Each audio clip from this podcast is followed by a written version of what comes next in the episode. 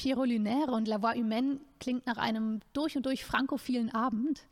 Und tatsächlich reden ja unser Intendant Georges Delnon mit unserem Generalmusikdirektor Kent Nagano Französisch. Die beiden kennen sich also sicherlich problemlos mit diesen Texten aus und wissen genau, um was es geht in diesen Dichtungen von Albert Giraud und den Texten von Jean Cocteau.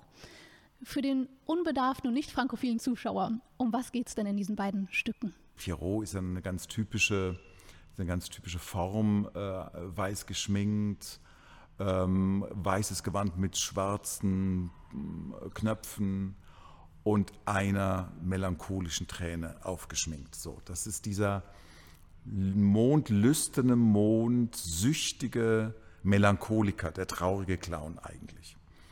Und Giraud hat eben diese Gedichte geschrieben und Schönberg hat 21 davon genommen und hat sie zu dreimal sieben äh, Melodramen eingeteilt und komponiert. Und es geht bei Pierrot Lunaire eben um das Sein, das Wesen, auch äh, rudimentär auch um eine Art von Geschichte, dieses Pierrot Lunaire. Und ähm, man kann diese drei Abteilungen des Pierrot Lunaire einteilen. Einerseits zum, die ersten sieben, das ist der Aufbruch, ähm, des Pierrot aus seiner Heimat, Bergamo, dort kommt nämlich diese ursprüngliche Figur in der Commedia dell'arte, in dieser speziellen komischen ähm, äh, Stegreifkomödienform vor.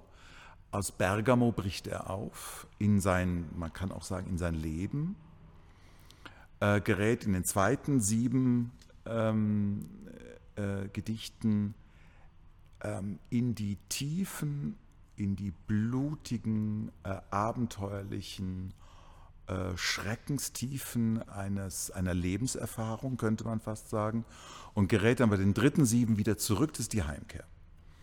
Und ähm, er kehrt zurück ähm, äh, wieder nach Bergamo, man könnte fast sagen, nach den durchlebten Abenteuern, gefährlichen Abenteuern eines erfüllten, auch sexuell erfüllten Lebens. So ist ungefähr der Gang, den äh, Schönberg auch so komponiert hat. Und auf diese Erzählung, auf diese Gedichte folgt dann La Voix Humaine, eine gänzlich andere Geschichte. La Voix Humaine ist eine völlig andere Geschichte. Ähm, das ist eine Geschichte, die äh, eher mit einer Frau auf einer Bühne zu tun hat, die einen Monolog hält. Aber was nun genau dieses Monologische ist, weil ähm, Telefon ist nie so ganz monologisch, ähm, da würden wir jetzt gerne Georges Delnon, den Intendanten, hören, der würde uns da nochmal genauer in, äh, als Regisseur in dieses Stück äh, einführen, was dazu zu sagen haben. Eine Frage an den Regisseur Georges Denon, der äh, La Voix Humaine inszeniert. Hm, normalerweise ist es ja so, wenn auf der Bühne eine Figur spricht, dann nennt man das Monolog. Oder wenn man in der Oper ist, würde man sagen, es ist eine Monooper. Äh, zwar steht jetzt in La Voix Humaine nur eine Frau auf der Bühne, ist es aber trotzdem kein Monolog. Wie kann das sein? Ja, durch diesen dramaturgischen Kniff äh, damals äh, von Jean Cocteau äh, in seinem Stück eben, dass der, der Partner durchs Telefon spricht wir hören aber das natürlich nicht, was der Partner sagt, sondern wir hören nur ihre Reaktion auf das, was er ins Telefon sagt. Mhm. Und dadurch steht, entsteht so ein Dialog zwischen, ich sag mal, Mensch und Maschine irgendwo oder Mensch und Gerät, technischem Gerät. Und äh, ich finde es ziemlich krass, dass der Cocteau das schon erkannt hat, dass das zu einem riesigen Thema, Problem werden kann, wenn man heute denkt, wie auch gerade in der Corona-Zeit sich viele Beziehungen nur noch über Laptop ähm, definieren äh, und vielleicht die Verbindungen auch mal wegfallen, wie im Stück ja auch, und man dann überhaupt nicht mehr verbunden ist, äh, ist es natürlich, äh, wie wir auch statistisch wissen, eine große Herausforderung bis jetzt für, für viele Beziehungen. Und, und äh, es gibt ja auch eine wunderbare Stelle, wo äh, diese Frau, L, die, diese Rolle, sagt, äh, ja, sie ist mit dem Telefon ins Bett. Und sie meint es eigentlich äh, genau so. Sie ist ins Bett gegangen, aber mit dem Telefon. Und sie sagt, ich weiß, ich bin lächerlich, aber ich musste das machen. Und ähm, das ist natürlich äh, ein Thema, äh, auch mit dieser indirekten Tele Kommunikationsform, äh, mit dieser äh, mit diesen Zwischenschaltungen, die zwischen uns Menschen ja immer mehr werden, ähm, natürlich der Entfremdung und inwiefern wir uns selber da verlieren. Hm. Ich meine, das Interessante ist ja, dass ähm, das Cocteau ja mhm. eigentlich auch das, was der, der Amerikaner sagt dazu, Operator. Also derjenige, der die Verbindung herstellt. Das waren ja, das waren genau, ja es gibt eigentlich drei Figuren. Es gibt eigentlich drei Figuren. Es gibt ja. Mademoiselle, genau. es gibt Madame, die dann reinquatscht. Genau. Also jemand verbindet jemanden falsch. Genau. So, das heißt, ähm, also wenn man es mal ganz weit nimmt, äh, ist da unter Umständen auch immer jemand bei dem Gespräch dabei, eventuell. Möglicherweise wird es alles abgehört ja. und, äh, und dokumentiert. Das wissen wir ja nicht. Das ist ja auch ein unserer Themen, die uns heute mhm. ja beschäftigen. Inwiefern hinterlassen wir im Netz Spuren, äh, die, die dann ähm, ja. nachvollziehbar sind. Also Inwiefern, Tracing in jeder Beziehung. Genau. Inwiefern ist es denn auch, wenn man es mal jetzt von den vielen jetzt mal runterbricht, ist es denn theoretisch denkbar oder praktisch denkbar, dass am anderen Ende gar niemand ist? Also in dieser Anlage, äh, ich habe ja bewusst szenische Einrichtung geschrieben, äh, mhm. unbedingt, äh, weil wir haben das ganze Jahr sozusagen auf einer Art Showbühne inszeniert.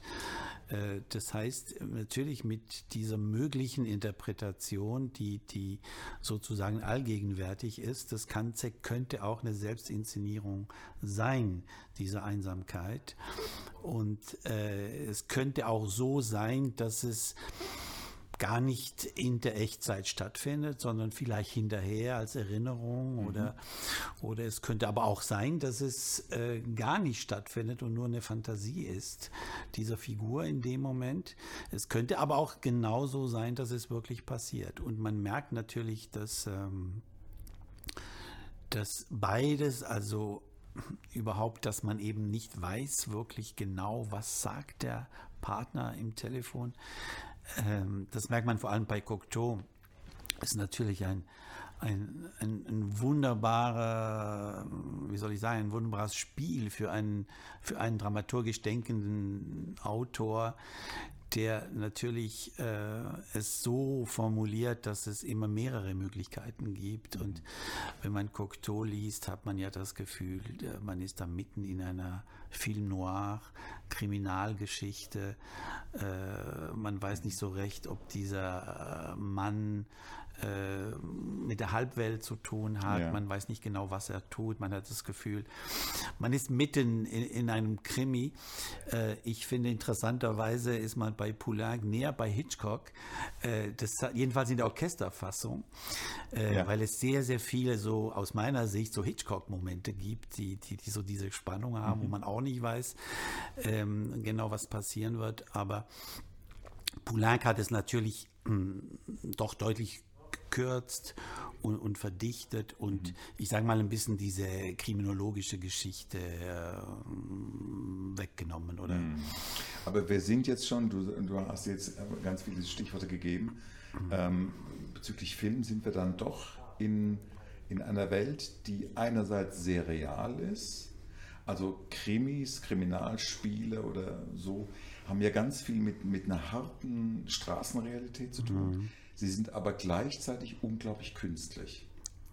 Ja, aber ich glaube, der Anspruch damals war schon der sehr, sehr nah bei der Realität zu sein. Mhm. Und das ist ja auch der, der, die Musik, der, die ist ja sehr nah am Sprachduktus. Es ist ja mhm. äh, eigentlich äh, manchmal wie gesprochen oder halb gesprochen, halb mhm. gesungen. Also man, man, Poulenc hat da eindeutig eine, eine Form gesucht des, des, äh, des Sprechgesangs, eine eigene Form gesucht, die sehr, sehr nah an der Alltagssprache ja. ist. Insofern irgendwie auch eine, eine sehr ungewöhnliche Art, Oper zu machen. Ja, eine ungewöhnliche Art und für mich eben doch sehr filmisch. Mhm. Und das war ja auch mit ein Bezugspunkt für mich zu unserem Pierrot Lunaire-Projekt, der ja dann ein Film ist. Ja. Also äh, man hat zuerst einen Film und dann hat man eigentlich ein Theater als Film. Als Film. Interessant finde ich, dass der Schönberg ja eigentlich ein halbes Jahrhundert vorher entstanden ist, Anfang des 20., während Poulenc dann Mitte des 20. seine La Voix Humaine schreibt. Und doch ganz typisch, diese französische Klangsprache ist dem Geist der Romantik verhaftet, wirkt noch viel mehr nach ja, Fortsetzung vom 19. Jahrhundert und hatte aber, man sagt, ganz deutliche Einflüsse von Jean Cocteau, dem Surrealismus, Lissis, ist diese berühmte Gruppe, unter deren Einfluss Poulenc da steht. Wie findet sich Surrealismus in der Musik wieder? Ähm, also bei, bei Schönberg würde ich sagen, in einer sehr kruden Form bei Poulenc, Surrealismus.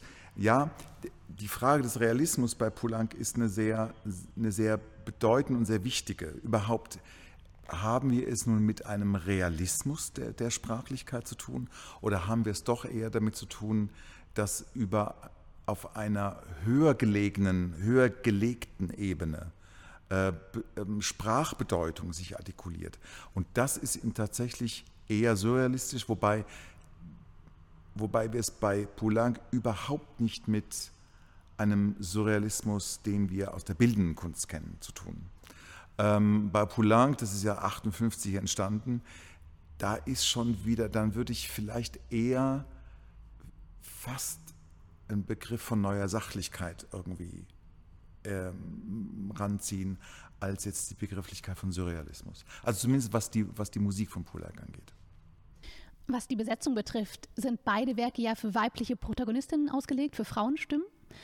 Während die Orchestrierung sehr unterschiedlich ist, bei Schönberg haben wir ein Kammerensemble, sehr reduziert, sehr durchsichtig im Klang. Dann trumpft Poulenc verhältnismäßig groß auf. Unsere Bühne wird inklusive der Abstände recht voll sein mit Orchester. Wie steigert sich das, wie entwickelt sich das über den Abend? Ähm, also man könnte sagen, jetzt, jetzt sage ich mal was zum Visuellen, was dann noch kommt. Also bei, ähm, bei Pierrot Lunaire, bei dem Teil würde ich sagen, ist der, gibt es einen gewissen, eine gewisse Opulenz im Bild und eine gewisse ja, scharfe, durchsichtige Klarheit in der reduzierten Orchestersprache oder Instrumentalsprache, während es bei, bei La Voix Humaine eigentlich eher gegenläufig ist.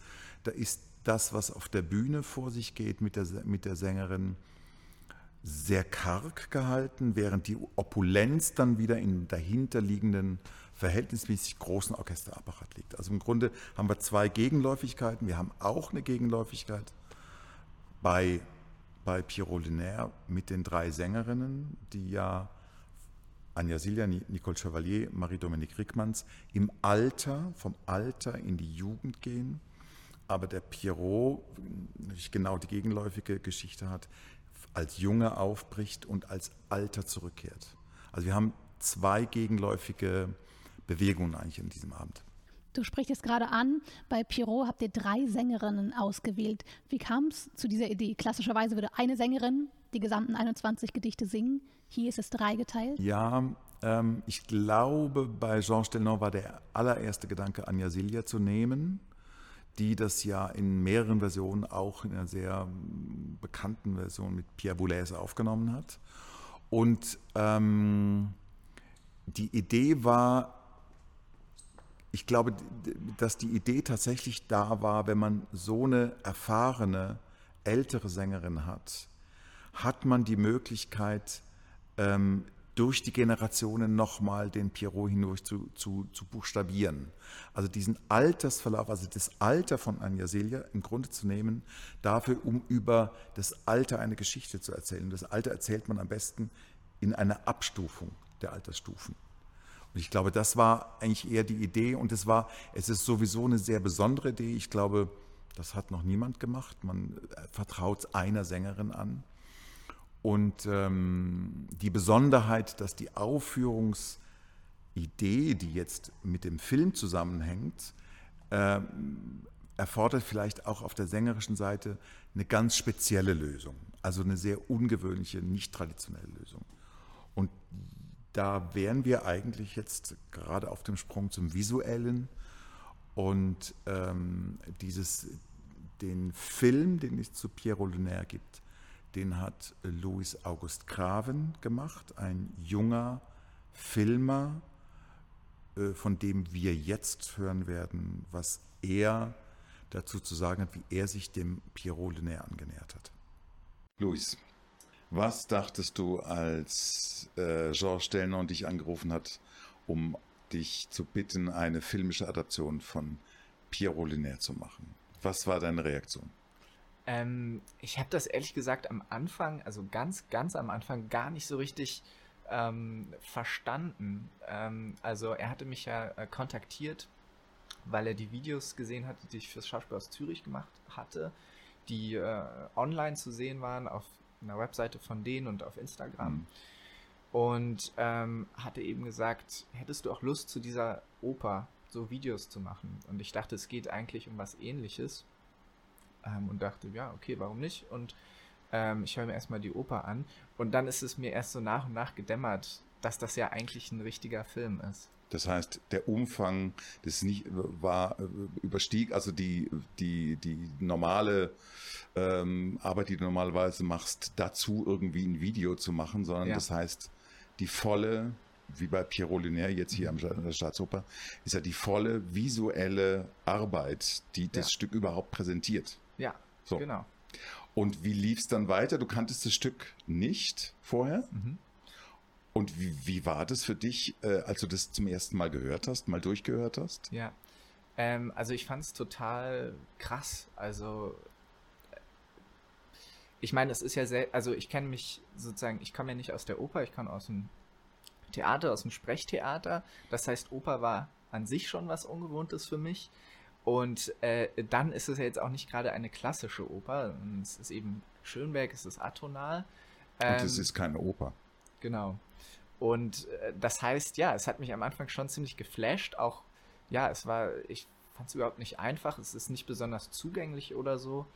Ähm, aber gerade deshalb fand ich es dann doch spannend, irgendwie mich darauf ähm, einzulassen und irgendwie sich zu überlegen, wie man dazu einen Film machen kann, weil das eben nicht so auf der Hand gelegen hat. Ja. ja. Wie, wie würdest du beschreiben? Bist du jetzt ein Animator oder bist du ein Autorenfilmer? Ähm, ich würde sagen beides. Also ähm, ja, es ist schon ein, eine Art Autorenfilm.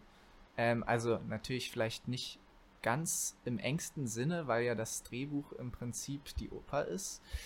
Ähm, aber ja, also ich habe diesen Film sozusagen komplett gemacht, von vorne bis hinten ähm, und da eben auch alle technischen Aspekte äh, übernommen, was dadurch möglich ist, dass es computeranimiert ist. Das geht eben sonst nicht bei einem normalen Film. Ähm, und deswegen würde ich sagen, beides. Ja. Bist du, ähm, was, da, was das Technische angeht, das ist ja ähm, äh, das ist ja schon sehr besonders, wenn man das zum ersten Mal sieht, was du machst.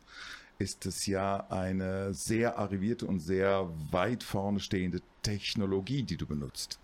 Ähm, machst du das völlig alleine? Weil also im normalen Gebrauch oder in normalen äh, Wahrnehmung von solchen Dingen hat man das Gefühl, es gibt eine, der die Ideen hat und ja. es gibt dann die anderen, die Techniker, die das dann einfach diese Fronarbeit ja. machen. Bist du beides in einem? Mhm. Ja, ich bin tatsächlich beides in einem. Ähm, und das ist, ja, das ist schon was Neues, würde ich sagen, was vielleicht so vor zehn Jahren oder so auch nicht möglich gewesen wäre, was mit verschiedenen Dingen zusammenhängt. Also das hängt zum Beispiel damit zusammen, dass die Technologie, also die Computer, die Software, die, wird, die werden einfach immer erschwinglicher. Also man kann mhm. heute unglaublich leistungsstarke Rechner kaufen ähm, äh, äh, für Geld, was irgendwie noch so im Rahmen ist. Also billig ist es natürlich nicht, aber es geht irgendwie mhm. noch. Äh, und das Wissen liegt mittlerweile im Internet. Also ähm, auf YouTube gibt es unzählige Tutor Tutorials, Wissen, das vielleicht vorher nur in bestimmten Ausbildungseinrichtungen mhm. zu finden war. Ähm, und dann ist es so, ich baue das alles alleine. Natürlich kann man trotzdem gewisse Sachen outsourcen. Also ich baue jetzt nicht jede Pflanze oder jeden Stein, der irgendwie in diesem Film vorkommt, selber, sondern Stein kaufe ich dann vielleicht mal sozusagen als 3D-Objekt dazu und platziere den irgendwie in meine Szene. Ähm, das heißt, es stammt nicht alles sozusagen aus meiner Feder, ähm, aber ist von mir arrangiert. Ja. Und die, wie funktioniert das mit den Figuren, also mit den sich bewegenden Menschen? Ja. Das ist doch eine sehr, sehr, ähm, erstmal eine ungeheure Rechnerleistung. Aber wie, wie, wie gehst du da als quasi bildender Künstler äh, filmisch damit um? Woher nimmst du dann diese, diese Grundformen? Ja, die, also die Figuren sind tatsächlich mit das komplizierteste. Äh, und sozusagen generell in der Computeranimation ist das eigentlich immer so eine der größten Herausforderungen. Ähm, ich habe das auf unterschiedliche Arten jetzt in dem Film gelöst. Ähm, also das Einfachste ist per Hand zu animieren. Also äh, ich setze mich tatsächlich an Computer und sozusagen tipp ein, an der Stelle ist der Arm da und an der Stelle ist der Arm da und dann läuft das sozusagen ab. Ähm, das führt aber mitunter zu Bewegungen, die sehr künstlich und ja. robotisch aussehen, ähm, was manchmal auch ein gewollter Effekt sein kann. Das kommt auch vor in dem Film. Ähm, eine andere Möglichkeit ist, sich Bewegungsdaten aus dem Internet äh, herunterzuladen. Man findet im Internet viele Bewegungsdaten. Ähm, das habe ich auch gemacht, was aber das Problem mit sich bringt, dass die nicht unbedingt immer zu dem passen, was man gerade braucht. Äh, wenn ich jetzt zum Beispiel Spieleentwickler bin und ich will eine rennende Figur haben, dann äh, muss ich die nicht immer von Grund auf neu bauen. Dann kann ich mir Rennen sozusagen als reine Bewegungsdatei runterladen und auf meine Figur packen. Das erinnert mich ein bisschen an, was die Musiker vor 20 Jahren, vielleicht mit 30 Jahren mit Sampling angefangen haben. Ja, ein bisschen. Sozusagen ja. ähm, auf einer tieferen Ebene, weil ich eben die Figur trotzdem komplett selber baue. Aber die Bewegung ja. ist sozusagen gesampelt. Und was jetzt aber, also was wir jetzt besonders hier bei dem Film gemacht haben, ähm, was ich vorher auch noch nicht gemacht habe, ist sogenanntes Motion Capturing da eben diese Dateien aus dem Internet nicht immer zu dem passen, was man gerade braucht, äh, haben wir Motion Capturing gemacht. Das heißt, wir haben uns, ähm, wir haben unsere eigenen Bewegungen ähm, dreidimensional aufgezeichnet mit einem speziellen Anzug, den mhm. wir sozusagen bestellt haben. Ähm, und da habe ich mich selber gemotion captured ähm, und auch eine Tänzerin, äh, Ting An Ying heißt die. Ähm, und diese Bewegungen kommen jetzt im Film vor. Das heißt, sozusagen die Bewegungen meines Körpers sind auch die Bewegungen des Körpers ja. der Hauptfigur. Das, ich glaube, ja. Menschen, die das nicht so wissen, wissen ganz genau, wenn ich Gollum sage, dass das wahrscheinlich die, die, die am meisten bekannte äh, Technologie ist von Motion Capturing, die Leute ja. kennen. Ja, genau. Das ist eine Technologie, die ja in Hollywood sehr populär ist äh, bisher auch hauptsächlich da zum Einsatz kam. Aber auch das ist eben eine Technologie, die immer billiger wird, immer zugänglicher wird. Deswegen konnten wir die ja. äh, jetzt auch hier in diesem Kontext einsetzen. Jetzt mal äh, abgesehen vom Technischen, ja. wie hast du, wie bist du dramaturgisch als Autor, als Geschichtenerzähler an diese, an diese 21 Melodramen von Schönberg rangegangen? Ja. Ähm, also erstmal habe ich, mein erster Gedanke war, ähm, ich muss einen 40-minütigen Film machen, ich muss mir äh, eine Geschichte ausdenken, denn ähm, äh, äh, die Gedichte liefern keine klare lineare Geschichte. Ähm, und das habe ich dann irgendwie versucht und auch versucht filmisch umzusetzen und relativ schnell gemerkt, dass das irgendwie nicht funktioniert. Ähm, dass sozusagen eine klare Geschichte ähm, dass das allein vom Schnitt äh, sich mit diesem Stück schon beißt. Mhm. Ähm, weil, ja, weil dieser Film eben, äh, weil diese Oper eben keine, ja, das ist keine Filmmusik, das ist viel zu widerspenstig, um sozusagen nur einen existierenden Film irgendwie musikalisch, emotional irgendwie so einzufärben oder so. Und was ich dann gemacht habe, ist, ähm, ja, ich bin einfach viel intuitiver vorgegangen und habe mich tatsächlich ähm, von Gedicht zu Gedicht äh, vorher gearbeitet. Also ich habe bei Nummer 1 angefangen und war dann irgendwann bei 21 ähm, und habe mich, habe einfach unglaublich viel diese Musik gehört, wirklich jeden Tag, ähm, mehrere Male ähm, und mich da leiten lassen und sozusagen vertraut, dass dabei etwas rauskommt, was dann ähm, insgesamt irgendwie Sinn machen wird und dazu passt. Ja, dann aber doch eine Geschichte von A bis Z erzählt. Also Ja. so wie ich sie, Ja. wie ich diesen Ja. Film war oder diese 21 kleinen Filme wahrgenommen habe, quasi. Episoden, die durchaus eine Konsistenz haben, eine Konsequenz haben, auf etwas zulaufen, von etwas kommen oder auf etwas zulaufen. Das stimmt. Ähm, ja, die Gedichte haben ja selber auch einen gewissen Bogen, eine gewisse subtile Dramaturgie. Da gibt es ja verschiedene thematische Schwerpunkte in den drei Teilen und das schlägt sich dann auch im Film nieder und sozusagen ganz vom Geschichten erzählen konnte ich nicht Ja. loslassen. Ähm, insofern, ja, eine gewisse Geschichte findet sich da schon wieder. So, ich denke, als Zuschauer, Zuschauerin wartet auf uns wirklich ein sehr vielschichtiger, sehr mehrdimensionaler Abend in der Ästhetik, so unterschiedlich in den Erzählungen, in der Musik. Gibt es etwas, was du uns auf den Weg mitgeben könntest, ein Tipp, was könnte unseren Augen, unseren Ohren entgehen, wo du sagst, das ist besonders aufregend, besonders geheimnisvoll, was dürfen wir nicht verpassen? Ich würde mal sagen, man sollte sich bei La Voix Humaine über den Hund Gedanken machen. Bei Pierrot Linaire würde ich auf das Verhältnis von Natur und Industrie kommen. Also wenn es so drei Bereiche gäbe, bei La Voix eben der Hund, was das für eine Bedeutungsebene hat zwischen zwei Menschen, die miteinander reden. Und das, was eben im Pierrot Linaire, was dort passiert, hat viel mit unmittelbarer Natur und mit zerstörerischer Kultur zu tun. Okay, vielen Dank für den Tipp. Dann sind wir gespannt. Danke dir.